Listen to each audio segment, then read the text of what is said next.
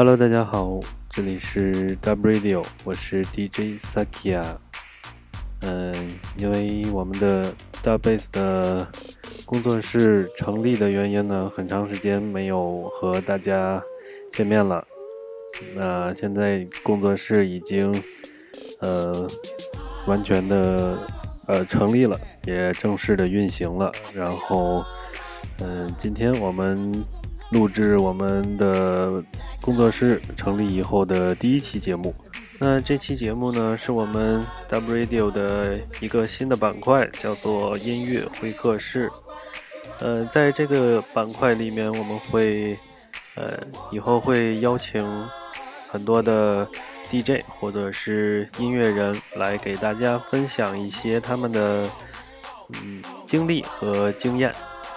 那今天我们请到的这位嘉宾呢，是中国著名的音乐制作人和 DJ，然后他是呃 NI 公司 Native Instruments 中国区的签约艺术家，他也是我们的潮流杂志 Size 潮流生活的合作艺术家。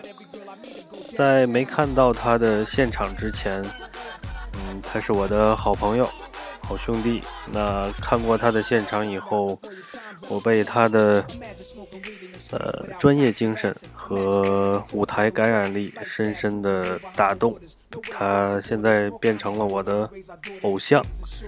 嗯，这位就是我们的 DJ YBS 于思源。于思源给大家打个招呼。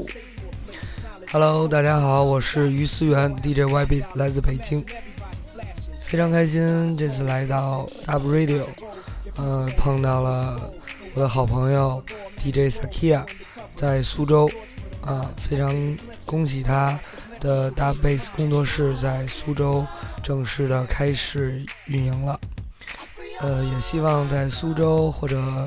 嗯，整个浙江地区、江苏地区的朋友多多来捧场。那下面请 djybs 给我们介绍一下你是怎么坐上、走上 DJ 这条不归路的。其实就是当时因为从小就是一直学音乐，然后呢一直在学钢琴，然后我大学的时候等于曾经想放弃过，因为嗯觉得出路确实没有太多。你想放弃钢琴还是？对，想放弃过钢琴，包括其实你当时放弃钢琴也就等于放弃音乐。那你大学学的什么？还是钢琴。所以呢，那会儿因为竞争比较激烈嘛，我也是从小比较贪玩，其实嗯也不算特别出色。那后来也就是就抱着能试试一下吧，就去考了一下钢琴专业。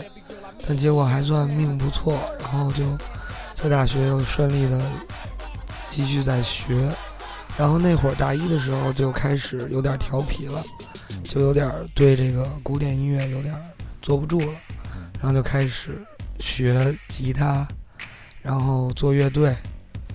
后来做 DJ 呢，也是因为一个现实的情况，是因为你要找乐手做乐队，人数太多了。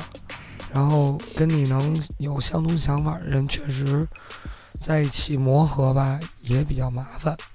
然后那时候呢，正好在北京，然后呢，有很多朋友啊，他们都喜欢去夜店玩儿，然后呢，就跑到夜店去玩儿，然后呢，就觉得还挺酷的，看见 DJ 一个人，然后晚上演出啊，放音乐呀，台下的人都跟着一块儿，挺开心的。然后呢。就觉得试试吧，然后呢，就搞上 DJ。嗯，首先先跟各位听众说一下，因为昨天呃 YB 在做 party 的时候太卖力了，又是打碟又是喊麦的啊，嗓子有点哑，所以呃声音不是那么好听。然后，所以你的你的。钢琴的这个这段科班经历对你后来当 DJ 是有很大帮助，是吧？其实我觉得，就是不管是什么乐器，不管是你学的是钢琴啊，还是吉他，还是任何的什么管乐、弦乐都包括在内。其实我觉得，嗯，都会对你的 DJ 是有一定帮助的。不管是说 DJ 还是说我们说电子音乐吧，因为它毕竟是音乐的一个基础。因为我认为 DJ 可能现在在国内还不算一个独立或专门的一个音乐学科一一个东西，可能很多人拿它当做一个技术来看。呃，但是我觉得就是说，如果有了音乐基础，那么对你做这个职业的工作是很有帮助的。嗯，那你建是不是建议现在所有的 DJ 都去学一学呃乐器或者是乐理？对，就像我之前上过很多的公开课，这里边有给一些专业的人，包括什么迷笛音乐学校的呀、现代音乐学校的呀，然后包括一些音乐爱好者，也或者曾经有过很强、很强的音乐演奏基础的，或者是什么样的基础的人，嗯，讲过一系列的课。后来我就会发现一个问题，就是有音乐基础的人。确实接触，包括接受，包括以后做 DJ 工作，或者说是做电子音乐，都是非常简单的，而且上手非常快。但如果说可能相对来说，你可能没接触过音乐，或者没学过乐理，没弹过乐器的话，可能就会有一点点吃力。所以我给所有人其实上课的第一节课，原来都会讲到说，希望大家去买一本乐理书。学一门乐器，哪怕是口琴，其实我觉得都是对你的 DJ 啊，对你以后做音乐有帮助的。因为之前有好多呃朋友 DJ 朋友也是问我说想学个乐器，但是不知道学什么，你是怎么建议他们学什么乐器？嗯，其实如果按照流行音乐或者电子音乐来说，因为我把电子音乐还是放到流行音乐里来说，就是说。嗯，我认为可能如果学钢琴、学键盘，这是肯定是最好的，但是这个可能需要一个太长时间的过程，因为作为我们这代人来说，或者是更小一代人来说，可能十几岁、二十几岁，如果你让他重新再开始学一门传统乐器，是比较困难的。所以我觉得最简单的方式，可能如果有有这个耐心、有这个条件，可能学学吉他。是一个非常好的选择。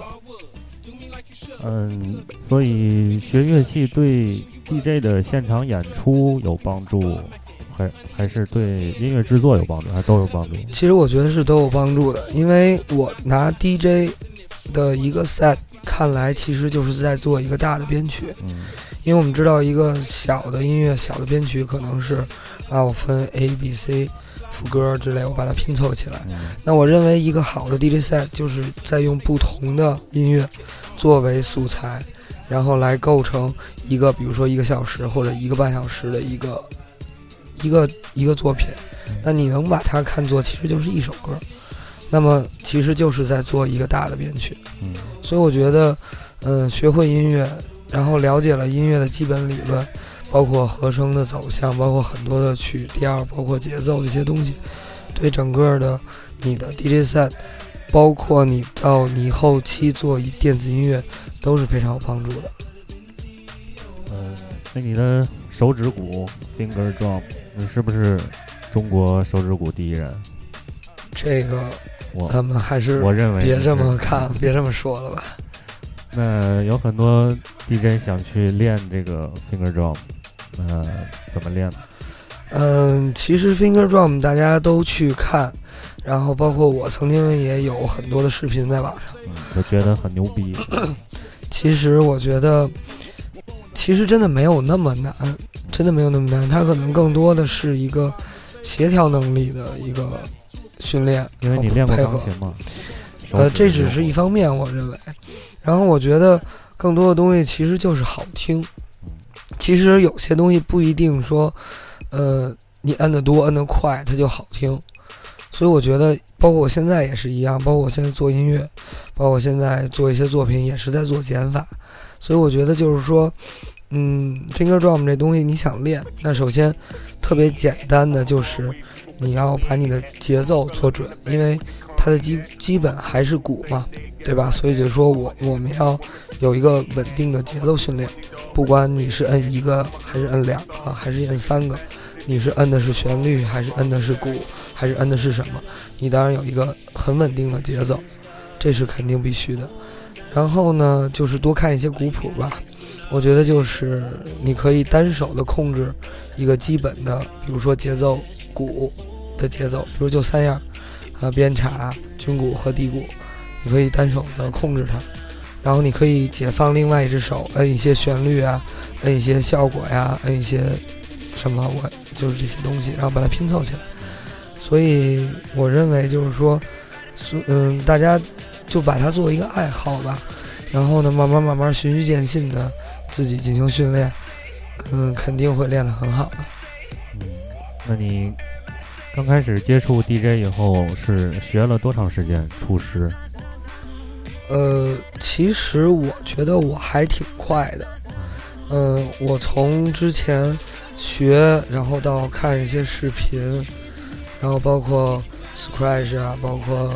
呃，一些主反正打牌的那些不是自学的视频，呃，我最早其实跟一家音乐机构，然后呢学过大概五六天，然后那个时候呢，感觉好像，嗯，因为那时候的中国的网络发展还没有那么强，然后你只能去用这种方式去学，然后呢，其实去了就是摸机器、看机器。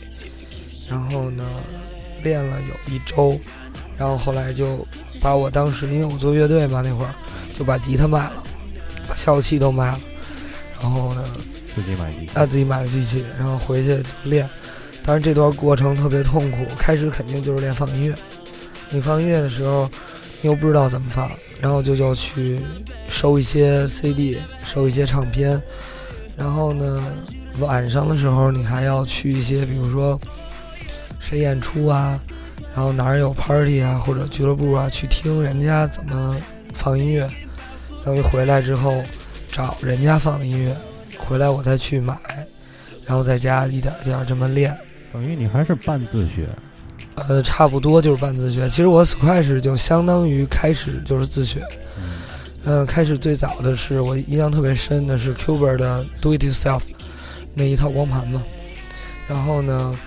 买回来以后，然后就跟着练，等于把那个练会了以后，等于其实后来差不多了。然后后来就拜到陈深老师那儿，然后跟陈老师大概学了也是两周左右，然后就就差不多了。等于我从要是说从练到上班很快，用了半年。然后第一个老东家就是唐慧。呃，但是，Scratch 也好，DJ 也好，包括做音乐也好，其实到今天也在练，每天都在练。因为我觉得这个过程还是挺漫长的。因为 DJ 所有人看到都觉得其实挺简单的，但是有好多东西，其实你要深究起来，还是需要一定时间积累的。你刚开始第一份工作的时候，站在台上是不是也挺兴奋的？是挺兴奋的，然后跳盘了。然后，呃，本来这个音乐放着呢，然后看错推子了，不知道是哪路，然后给退了。这都是第一次的时候干的事儿。后来也干过好多特别奇怪的事儿，然后挺好玩的，反正是。慢慢的，呃，现在做 DJ 几年了？我从零五年一月份有了这份工作，印象特别深。零五年的一月二号。啊然后一直到今天吧，又十年了。十年，嗯。那你在在呃是有多长时间做了多长时间以后呢？受到恩爱这个公司的关注呢？其实我是怎么说呢？当时是喜欢，因为后来网络发达了嘛，然后也也有朋友，然后可以帮我买一些东西在国外。然后那会儿呢，大家就是都还，比如说有啊，么是呃 MPC 的时候，大家都在用嘛。然后那会儿我我，因为我当初知道 MPC 的时候，我还是特别小的时候拿它当做硬盘录音机，因为我当时很多时候就是乐队你要做一些小的采样或者小的那种东西的时候，你要用到那东西，然后呢就拿它当硬硬盘录音机来用。后来等于它数字化了以后，等于有了电脑，然后呢，包括 machine 嘛，然后有了外接的控制器，然后呢，那时候出来之后，我觉得那东西挺新鲜、挺方便的，后来就买了一个。买了一个之后，等于好像应该真的是那是哪年？我太早了，那应该是真的是第一，我应该真的是第一波用户。后来不会用，然后后来不会用。然后找到了当时北京的代理医生飞扬，因为还出现一点小问题，然后找到了代理医生飞扬那会儿是，然后说那会儿他们说你真的是算是第一波用户了，然后呢，但是一直扔在那儿没用，说实话一直没有用，就一直不知道那东西该干嘛。然后当时看了好多 Jeremy Ellis 的视频在 YouTube 上，然后觉得太棒了，但是根本练不出来，觉得。就可能没掰过来，没入门。然后后来就是过了特别长的一段时间，特别特别长的一段时间。然后呢，一个朋友就想起我来了，说：“哎，当时就一路飞扬他们就想起我了。”然后呢，就是说，呃，把他这会儿已经当时的代理商转到了传新科技。然后呢，他们那会儿传新科技可能就是搜集这个中国国内的新用户。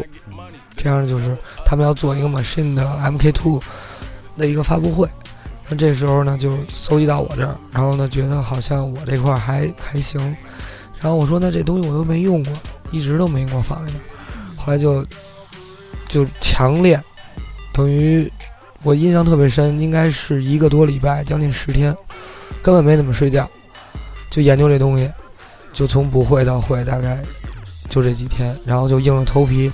去那个，然后就去那个发布会了，然后这样见到了 NI 的那些人，包括 CEO Daniel 他们，然后在一块聊天，然后说说起 说起这些事儿，然后还感觉还挺好的。其实，那我听你刚才说，呃，从学弟这到这个恩爱的这个使用，都是在很短的时间就上手，然后学会，是不是跟你？自己喜欢一样东西，然后就去专注的练，出，是不是有关系？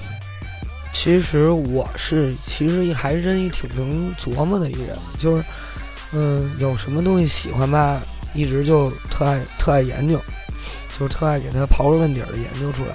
所以我觉得 DJ 也好，或者是 Finger Drum 也好，包括 Scratch 也好，但是我觉得就是真的，如果你喜欢它。就大量的去看一些作品，看一些视频，国外的、国内的，然后去做一些 copy 类的东西，其实对你都有特别好的好处。就是当时我其实那个演示会的那个作品，其实有一大部分都是 copy 的国外的一个，就是玩 finger drum 的一个人，一个 DJ。然后我觉得还真的挺有帮助的。然后，嗯。大量的累积，然后呢，真的对你是特别有大的、很大的帮助的。嗯，那你现在是听说你准备出国去深造吗？对我打算继续，还是学吧。我觉得有了大概这十年在国内的经历，也知道自己欠缺什么了。我觉得岁数也到了这个年纪。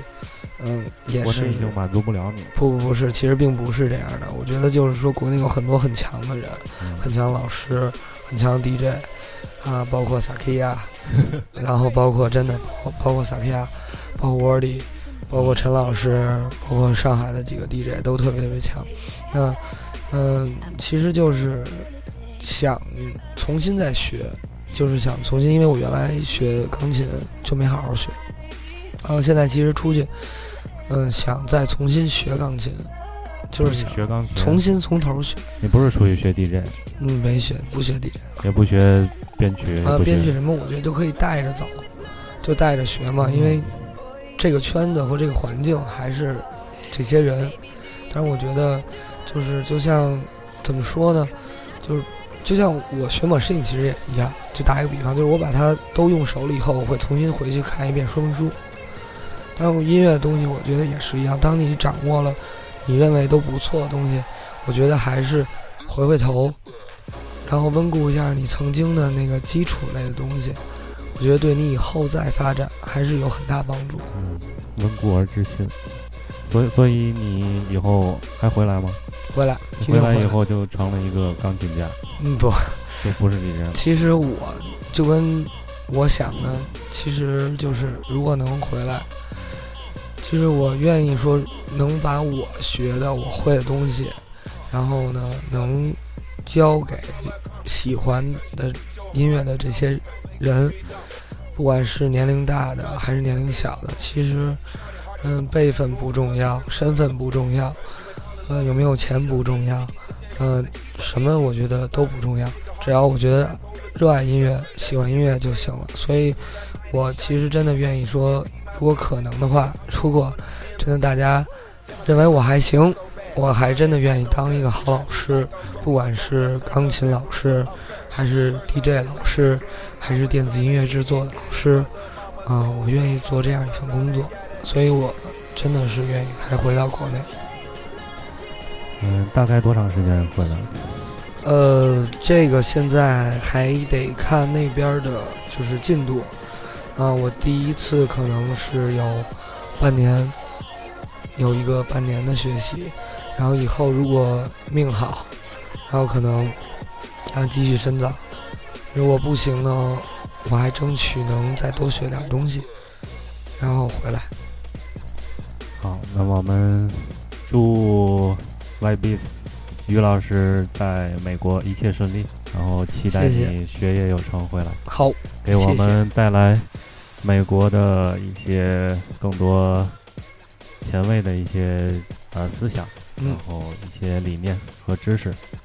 好，非常感谢于思源于老师 DJ YB，呃，在我们 W Radio 做客，谢谢于老师。